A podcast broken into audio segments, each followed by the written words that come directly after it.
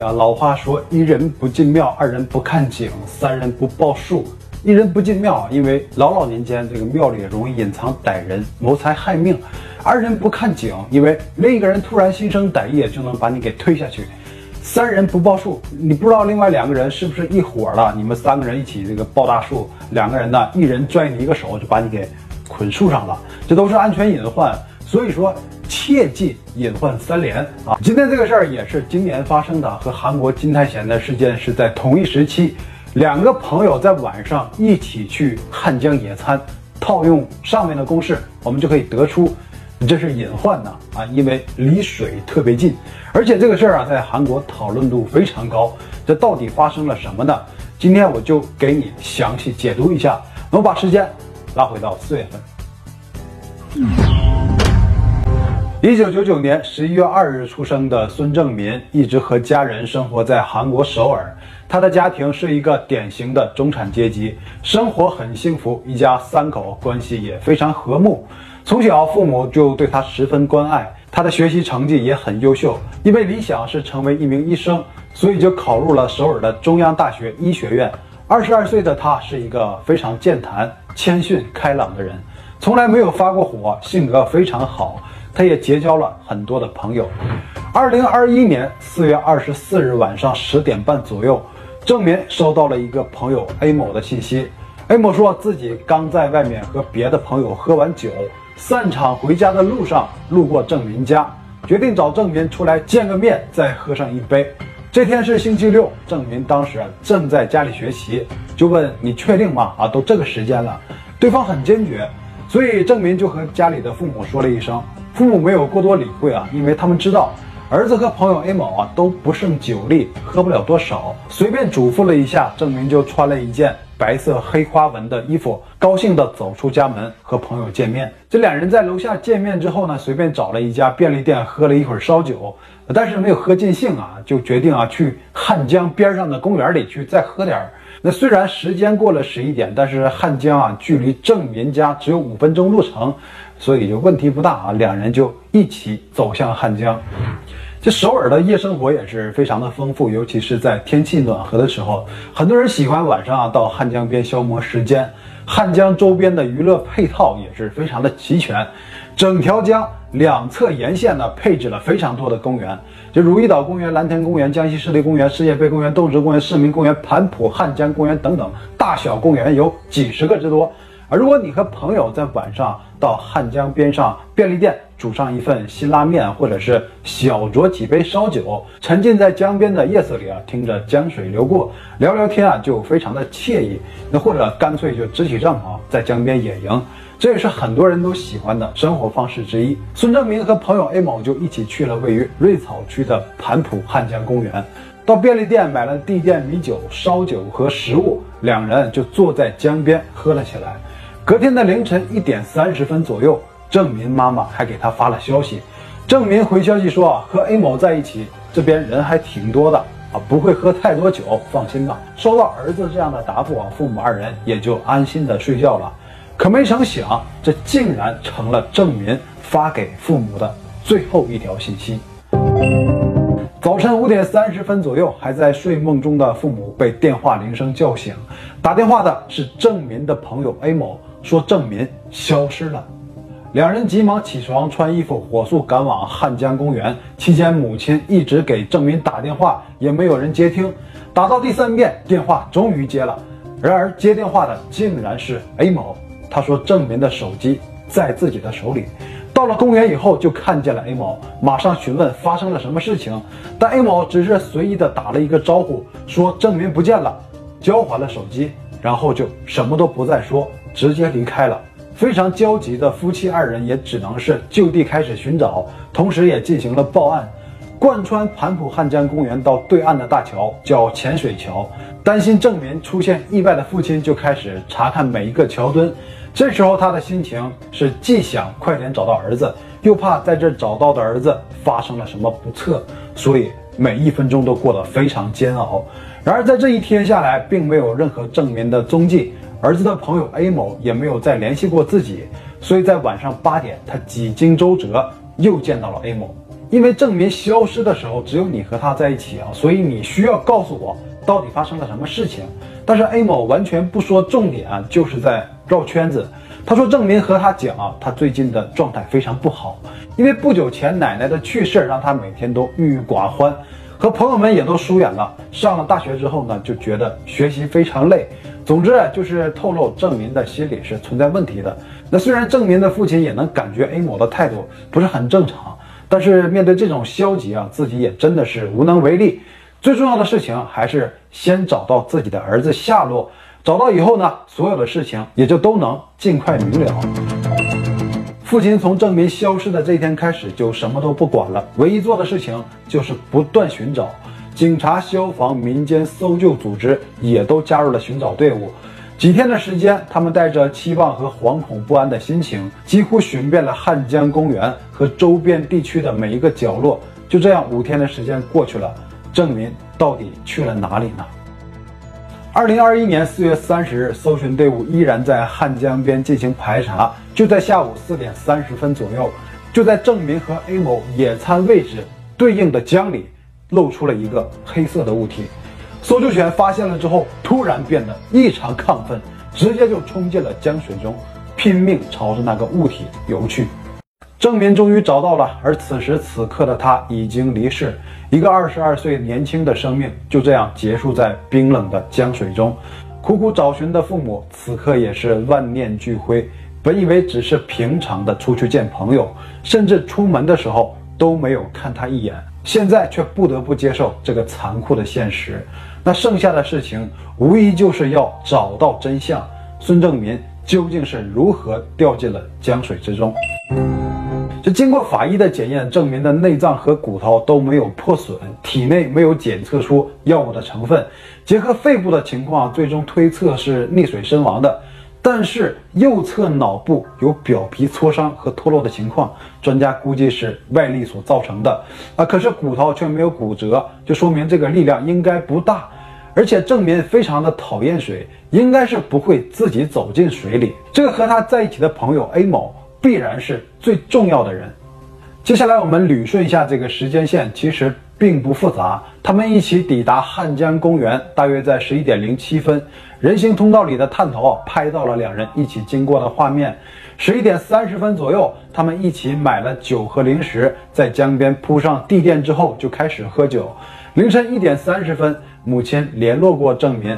还没问题。半个小时后的两点左右，郑民拍摄了视频，视频可以看到 A 某汉江和浅水桥的夜景，所以到这儿郑民是一切安好。而再有监控画面，就是凌晨四点二十五分拍到 A 某独自离开，所以郑民就是在这两个半小时内发生了意外。那 A 某说，他和郑民在凌晨两点左右就都喝醉睡着了。通过商店的账单来看，这两个人呢一共买了七瓶酒，其中还有一个是大瓶的烧酒。虽然说度数低吧，啊，但其实两个人喝的话，确实是有点多。尤其是以郑民平时一两瓶的酒量来看，应该是喝多了。而且他喝多了以后呢，确实也喜欢睡觉休息。那 A 某说自己清醒了以后，就发现郑民不见了，最终他是独自离开的。并没有寻找证明，也没有打电话确认他的去向，就一个人走了。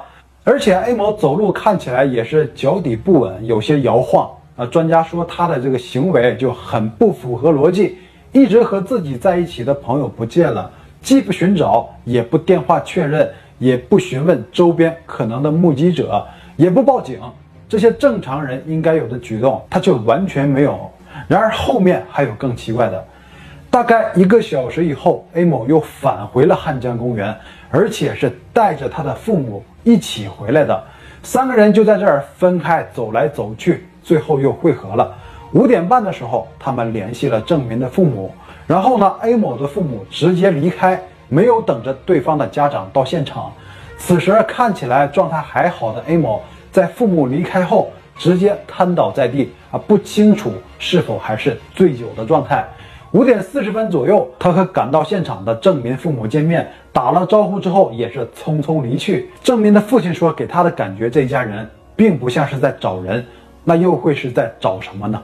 啊，他说在凌晨四点多醒来后呢，就胡乱往那个背包里塞东西，其中就有郑民的手机，然而他自己的手机却丢了啊！要知道他的手机或许是会存在什么线索的。负责案件的警察呢，调出了他的手机通话记录，那才知道凌晨三点三十分，A 某给自己家里打过电话，这是之前他和父母一直隐瞒的。面对这个记录啊，他回忆了通话的内容，是告诉自己的母亲郑民还没有醒来，所以就晚点回家。挂掉电话之后呢，他也继续睡觉，再次醒来，郑民就消失了。他一再强调啊，自己是完全喝醉了，所以才什么都想不起来。但是他带父母回到公园，翻越栅栏和寻找什么的时候，啊，可完全不像是喝醉的状态啊。他还说记忆中隐隐约约有些印象，说郑民啊突然站起来，然后就跑了出去，跑着跑着就摔倒了，还发出了痛苦的呻吟声。A 某为了去把他给扶起来呢，衣服和鞋子就都弄脏了。别人就问啊，他是在哪个位置摔倒的啊？他说记不起来了。那弄脏的鞋子可不可以拿出来看看呢？A 某说鞋子扔掉了，而且是回家之后就扔掉了。确实啊，他再次和父母回来的时候穿的是一双拖鞋。这里就有疑点，那汉江公园非常干净，最多也就是在表层沾上一层灰，这种抖一下、擦一下就可以清理干净的。郑民的父母说自己在江边寻找了几天，各种地面都踩过，也没有说把自己身上给弄脏。所以 A 某到底是在哪里，又是如何把自己弄脏的，就让人难以理解。而，这个况且鞋脏了可以清洗，直接扔掉就好像不太正常。你你活了二十多年，得扔多少双鞋呀？你什么家庭能经得起这么扔？啊，这里受得了吗？A 某一系列反常的举动，就很容易让人怀疑他有所隐瞒。而这背后究竟有什么隐情呢？我们试想一下，那虽然江边地面上很干净，当天也没有下雨。无法让鞋子变脏，但是有一个地方是可以的，就是江水下面的淤泥，因为他们睡觉的位置啊，离江水的距离非常近。岸边的浅水区水深大概在成年男性的膝盖位置，这里的淤泥最多。有人在这里实地测试过，第一步踩进去就能感受到淤泥的粘合力，需要用力才能把脚给拔出来。再往里走两下，脚会直接被吸住，而且水也会变深。如果没有力气，就很难再走上来，是极容易发生危险的地方。如果说作为一个喝醉的人踩到这里，那危险系数会更高。失踪那天是阴历十四，十五满月的前一天，一个月当中汉江的水位会在满月的晚上涨到最高，也增加了溺水的风险。再加上江边也有这些陡坡，那么难道是证明自己走进了水里面吗？啊，但此前也提到过啊，他从小就怕水，家人和朋友们都知道，所以他们不相信是他自己走进去的。而从他以往对水谨慎的性格来看呢，就算是喝醉了，也不可能轻易的离那么近或让自己出现意外。而且疑点就在于 A 某离开的时候穿的鞋子马上就被扔掉了，难道他说的这个鞋子脏了，是因为也踩进了水里，沾上了淤泥吗？虽然在监控里啊看不到明显的痕迹。但要知道，淤泥是可以用江水清洗的，而此时他的鞋是不是湿的才是最重要的信息。他之所以那么着急的扔掉鞋子，难道是害怕别人发现他的鞋被江水给浸泡过吗？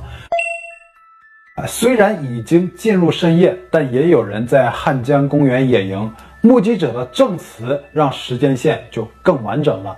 凌晨两点十八分，有一位目击者注意到了他们两个人。A 某试图叫醒睡着的孙正民，拍打着让他起来，还试图把他给扶起来。但当他放开手以后，郑民又瘫倒下睡着了。A 某就蹲坐在旁边看着手机。目击者就感觉奇怪啊，就拍下了这张照片。